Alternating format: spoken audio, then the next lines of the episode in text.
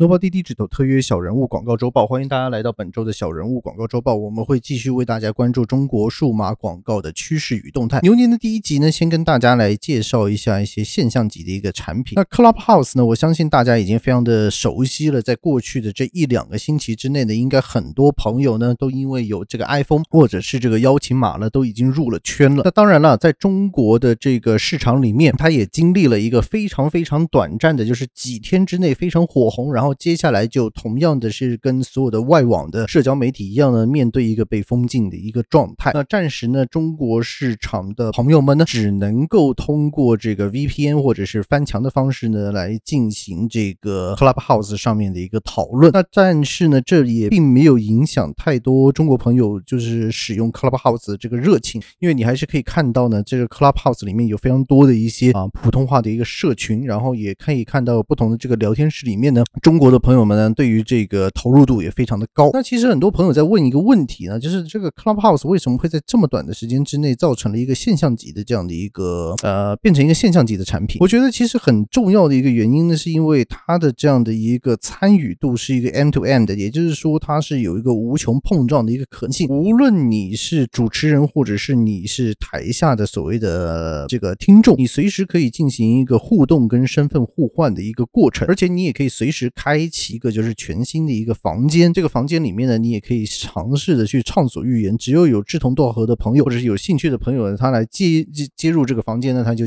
可以马上进行一个讨论。那在这样的一个过程之中呢，其实可以达到一些就是没有一个屏障的一个沟通空间。因为在很久的这样的一个状态里面呢，啊，无论你是通过社交媒体也好，或者是说你是通过像是 Facebook，或者甚至于你是微博、Twitter 都好，它更多的是一个文。字性的一个叙述，而文字性的叙述里面，它很多是没有一个温度的。那在没有温度的状况之下呢，呃，很多人可以对同一句话里面进行一个非常多的一个理解，而且它的这样的一个回应，往往也不是一个实时的。那所以呢，在很多的状态里面，如果大家对这个同一个的题目有一个回应，或者是有同一个题目进行讨论的时候，可能在你进行一个官方回应之前，或者是你对啊其他的朋友对一些论点的回应之前，已经有很多的其他的声音、其他的内容。已经掺杂进来，那所以它不是一个及时你可以去对你的听众或者是对于一个讨论者进行一个相互讨论的一个空间。那很多呢，一不小心社区里面就会社社社群媒体里面时常看到的就会变成一个骂战，或者就变成一个水军浩浩荡荡的要互相这个剿灭对方的一个状态。那在 Clubhouse 里面呢，这个部分并不是完全没有，你也可以听到很多的不同聊天室里面因为一些观点或者是呃这个大家的立场不一样进行的一些碰撞。那但。是呢，因为它是一个及时的实时回应，而且基本上它是一个不存底的。你就是说，你不会在这个平台上面留下任何的声音的记录，你也不会留下很多的这个资讯。所以在这样的一个状态里面，大家有很多的时候就是哦，好像一个畅所欲言，你也可以把它当做是一个大明大放的一个过程，就是反正大家出来讨论，言者无罪。那这个是一个非常重要的一个环节，所以它吸引了无论是中国市场的想讨论的朋友，在外国市场想讨论的朋友，在各国市场里面愿意。去讨论的这样的一个朋友，在 Clubhouse 里面呢就非常的多。当然，中国朋友可以在这 Clubhouse 里面也花比较长的时间。其中一个很重要的原因也是在于，很多朋友现在是在一个农历春节的一个假期。那在这个假期里面，大家在放假的过程之中呢，从工作里面解脱出来，那他可以更多的去参与这样的一个实时实时的一个讨论。我们其实，在很多的中国的类型的节目里面，例如你看凤凰卫视的世纪大讲堂，或者是说。呃，一些这个不同的大学里面，他开的一些的研讨会，你可以看到，其实中国朋友的这个热情度是非常高的，就是他参与讨论度的这个热情是高。那所以在这样的一个平台里面，他们的参与度是非常高，是可想而知的。那现在最大的一个关卡应该是卡在哪里呢？那当然，第一个就是跟所有的呃国际社交平台一样，那它还是有一个就是政策上面的一个审查跟封禁的一个问题，因为毕竟你还是会牵扯到很多的政。治讨论的一个呃议题，甚至话题，甚至聊天室这个部分，它没有办法进行一个审查。那呃，对于国策来讲呢，当然它会有一定程度的这个分别。那第二个呢，其实也在于就是在这样的一个呃平台里面，目前它是一个 iOS 的一个专用的一个平台，也就是说，很多的在使用呃，比如说呃国产手机，或者是说它是使用安卓手机的一个用户，它是暂时没有办法进入这样的一个讨论区的。那所以这个也是两个主要的一个原因。那当然第。三个就是现在的邀请码也越来越困难，因为你不毕竟呢，你不能够用这个中国的电话号码进行注册的时候，那你要怎么样去进入这个社区也是会是一个问题。那很多朋友会在讨论的就是为什么中国之前没有出现这样的一个类型的平台，尤其是当这个内地其实有这个像是荔枝、像是映客，甚至于呃是有一些的这个像是喜马拉雅，都是一个音频的类型的平台，而且这个 Clubhouse 的 background 里面提供这个技术的是中国一个叫做深网的这样的一间公司。那为什么像这样的一个产品本身没有在中国本土去落地生根呢？那我觉得这个还是跟大家以往看到所有的平台都是有一个非常大的一个相似点，也就是说，在中国的平台里面，它始终还是有一个政策上面它需要做内容审查的一个部分。也就是说，你还是有很多东西，你有机会是会被和谐掉。那比如说，你可能在这个嗯抖音，你在快手，你在一些直播的平台里面，你呃衣着上面你可能会有一些审查的部分，你在语句关键词上上面会有审查的部分，那甚至于文章上面它也会有一些自动审查的一个部分。所以这些问题呢，也都导致了像这样的一个平台，它是没有办法在一个完全不留底也不受到审查的部分的状态之下呢，在中国的土壤里面就落地生根，至少在暂时现阶段还不可能。但是这个并不妨碍，就是呃参与者他希望就是加入这样的一个平台进行呃观点内容然后碰撞的这样的一个想法。那所以在这样的一个状态里面呢，我们也可以看到，其中前几天大概就是农历新年之后，大概就呃初二还是初三吧，嗯，有一个五千人的一个聊天室。这个五千人的聊天室里面呢，包括了就是台湾跟内地主要这两批不同的一些年轻人，或者是说这个不同的这样的一个来自一个五湖四海不同行业的一个朋友，他们在 Clubhouse 的里面的一些碰撞。那这个碰撞里面就大家会去讨论，比如说两岸的这个关系，然后两岸的一个前景。我觉得这个里面有一个很对的事情，就是这个在过去大概几十年里面，你也很难去遇到有一个这么庞大的一个社群，在同一个的房间里面，或者是在同一个地点，大家尝试没有任何官方的约束之下去进行一个畅所欲言的部分，也就没有了所谓的呃政治正不正确的这个部分，反而就是大家就是依照自己的生长环境，依照自己的价值观去进行这样的一个讨论跟碰撞的机会。所以 Clubhouse 在这个位置上面，它是对很多的一些观点的碰撞上面有蛮大的一个贡献。我觉得在中国市场里面，这个是一个蛮有趣的一个碰撞，因为无论是呃台湾、香港或者是内地，其实三个地区都有很多对同一件事情，然后同一个形态之下，有很多自己不同的一个看法，跟不同的立场，甚至一个不同的价值观。那能够去达成这样的一个讨论，而不是纯粹是一个网络上的骂战，我觉得 Clubhouse 在这个部分其实还是有一个蛮大的贡献。那至于中国市场里面是不是未来还有机会，比如说像是荔枝或者是映客，有没有可能在一个有审查的一个状态之下，在中国内地本身去呃有这样的一个学术讨论、一个交流，甚至是投资这样的一个论坛？我觉得这个还是有一个可能性的，因为在过去这段时间里面，其实有很多不同种类的论坛里面，呃，大家的参与度的热情也是非常高的。那嗯，只不过说是这个东西能不能够更具现的、具象化的变成一个实际的产品，而这个产品会不会先不要考虑就是太早的变现？因为你可以看到这个戏骨里面有很多的一些的产品，比如说像是 Signal 或者像是现在的 Clubhouse，其实在变现的过程之中呢，啊，大家并没有分还没有考虑的很清楚。同样，可能投资者进去他也就看到很多的用户，但是具体怎么样去把它变现呢？目前来讲，其实大家还没有进行这个考虑。那嗯，所以如果国内的产品里面来讲，可以先不要太考虑变现这个问题，或许也有可能会孵化出一至两的一个现象级一个产品。那这个部分我在二零二一年里面可以尝试去拭目以待，然后看看有没有这样的一个可能性。那第二个就相关的这个话题也必须要就提到，那音频上面的这样的一个变现是不是实际上存在呢？那过去其实在国内市场里面比较大的一些平台，你可以看到像是荔枝或者像是喜马拉雅，那他们都有一些有声书或者是一些呃有声的课程，然后尝试通过这个方式进行变现。那相较于国外的一些就是通过播客 podcast 一个广告植入的部分，可能是片头或者是片中间的广告植入，而尝试去变现的方式呢，还是有一定程度的不一样，或者是说它是一个听，就是比如说你的版权，然后这个平台里面拥有你的版权，当当你聆听到一定的这个程度的时候，它其实就可能像歌曲一样给你一个相关的一个版权分红。那这个部分其实呢，国内的平台来讲还没有非常掌握到，就是怎么样除了直接卖课程，或者是说我直接卖有声书之外，怎么样去把它变现的一个过程。我觉得这个部。分可能也是未来荔枝跟喜马拉雅再去考虑的时候，怎么样把有这么大的一个庞大的音频资源能够具体的具象化，然后使到创作者有这样的一个收入的空间。我觉得这个部分也是非常重要。那同时间你也可以看到，就是包括像是视频，我们过去这么多集里面不停的提到的一些，像是视频号，像是抖音，像是这些，它怎么样可能从现在目前的，就是我可能一个 KOL，我去收取网红代言费，我去收取这样的一个广告植入费用之余，我有没有可能去收到一个平台相关的一个广告分成？这个部分有没有办法跟 YouTube 来进行看齐？这个也是大家未来应该要去讨论的一个环节。那我们同样的，今年里面呢，我们会跟各位再去更多的呃叙说一些，就是如果作为一个国际公司或者是外资公司，打算真的要进入中国市场的时候，怎么样去不踩坑？刚才讲到的 Clubhouse 里面其实有很多的一些群组或者是这个聊天室吧，它里面包括其中有一个叫做 China Speed，那他们就讨论很多就是外资或者是 international 的这样一些朋友，他们在看中国的市场的发展，然后中国市场的速度，包括他们自己作为一个外国人怎么样进入中国市场的一个过程。我觉得这里面中间如果大家有时间，然后你也有 Clubhouse 的话，是可以去听一听的。这里面还有一些蛮有趣的一些经验，包括他们很多的一些实战的过程，或者是他们遇到的一些坑，以及包括外国他是怎么样觉得中国市场里面有一些很 amazing、很特别的部分。这个也都是未来我觉得在这个两者之间，就是无论是中国的产业要走出去，使用国际的平台进行广告，或者是国外的平台、国外的产业要进入中国市场里面，要选择平台，然后去投放这样的一个广告资源的时候，这都是有很多可以值得借鉴的。那最后了，就是农历新年档次里面呢，其中一个非常强的呃工具呢，依然是直播。因为呢，农历新年档次，大家这一次讨论的最多的呢，就是春节的这个春节档次的这个电影。那其中呢，像是《唐人街探案》，然后或者像是这个人潮汹涌，像是《你好，李焕英》，其实呢都有不同的状态之下跟直播间进行合作啊。你可能你像陈坤，他也有跟这个嗯呃李佳琦进行合作这个《侍神令》，然后你可能像是像贾玲的这样的一个呃《你好，李焕英》，他们也有在这个不同的平台，甚至抖音上面做了很多的功夫。那刘德华更是为了这个宣传人潮汹涌，也加入了这个抖音，然后并且非常的努力的啊，在这个平台上面进行做一些宣传。那这个也是之前跟拆弹专家，就是跟维亚这个合作过一次之后，《拆弹专家二》里面，然后也学会的一些过程。也就是说，抖音的这样的一个平台，其实呃，除了这一次抢到了央视春晚的这个红包之外，抖音这个平台其实也变成了很多电影现在首发或者是要合作的时候，甚至要这个呃催谷这个票房的时候，是不得不取舍的一个平台。就是说，这个抖音这个平台上面，你没有可能把它完全放弃掉。也所以，你未来怎么样通过抖音的部分去做相关的广告呢？就是广告，比如说像是这个电影相关的广告或者影视相关的广告，这个部分我觉得大家也都可以去参考一下。因为其实国外呢跟 TikTok 进行合作的部分也相当的多。那这个部分我觉得就跟以往的 Facebook 或者像是 IG 这样的一个宣传，或者 YouTube 的纯粹是一个呃就是电影预告片的一个宣传，会有很大的一个不一样。那这个部分也是未来我们可以进行讨论跟拭目以待的。那希望呢大家在二零二一的这个牛年里面呢，无论大家想进入中国市场去做怎么样的一个广告，都可以去跟我们来进行一个讨论，或者是啊交流，或者是对碰这样的一个联系。那如果对我们的节目有任何的意见的话呢，欢迎大家通过 info at nobody digital 点 co，或者是直接进入我们的网站三个 w 点 nobody digital 点 co 去跟我们进行联系。那我们牛年的下一集再见，拜拜。